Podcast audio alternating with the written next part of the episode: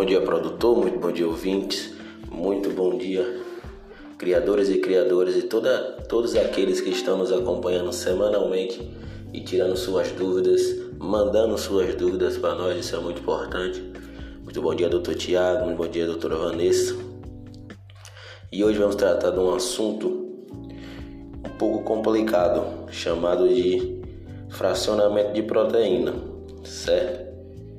A proteína, como a gente sabe, ela é muito importante na dieta do animal, mas ela necessita ser fracionada para que seja absorvida, certo?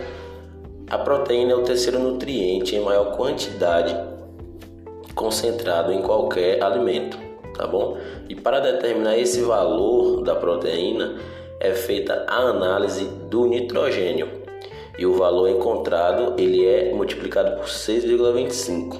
Esse resultado ele é obtido não diferencia a origem do nitrogênio, por conta disso ele é chamado de proteína bruta, certo?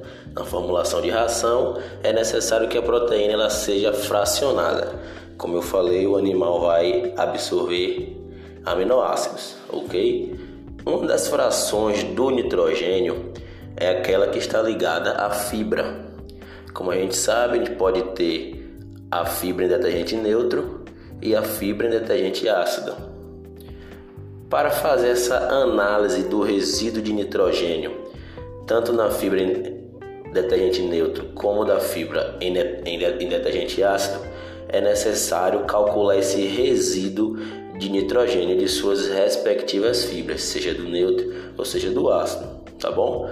Outra fração muito importante para analisar é aquela que a gente não classifica como proteína verdadeira, certo? Que é aquele conjunto de aminoácidos. A análise desse nitrogênio não proteico é, é uma análise muito simples, certo? Que não costuma ser feita com frequência e é determinada pelaquela diferença de proteína total da amostra e aquela proteína aquela quantidade de proteína que foi filtrada. A gente tem essa diferença. Existe também um, um sistema chamado o sistema de Cornell, certo? É um sistema muito importante que ele é usado para analisar, avaliar alimentos e formular rações, tá bom? Para que o animal tenha sua sua dieta bem balanceada e com todos os, os nutrientes que ele necessita, que o seu organismo necessita, certo? Esse manual, esse sistema de Cornell, ele tem como base um manual de exigências de bovinos, chamado de NRC. Foi criado em 2020, em 2000, me desculpe e ele classifica essa fração proteica a partir das taxas de degradação, podendo calcular a disponibilidade de nitrogênio para o crescimento microbiano. Como a gente sabe, a alimentação de ruminantes depende muito da sua mi microbiota, da sua flora, que, que, nesse, que essa flora vai necess, necessitar de seus nutrientes para que o bovino consiga alcançar aí os seus índices zootécnicos, seja para leite, seja para carne.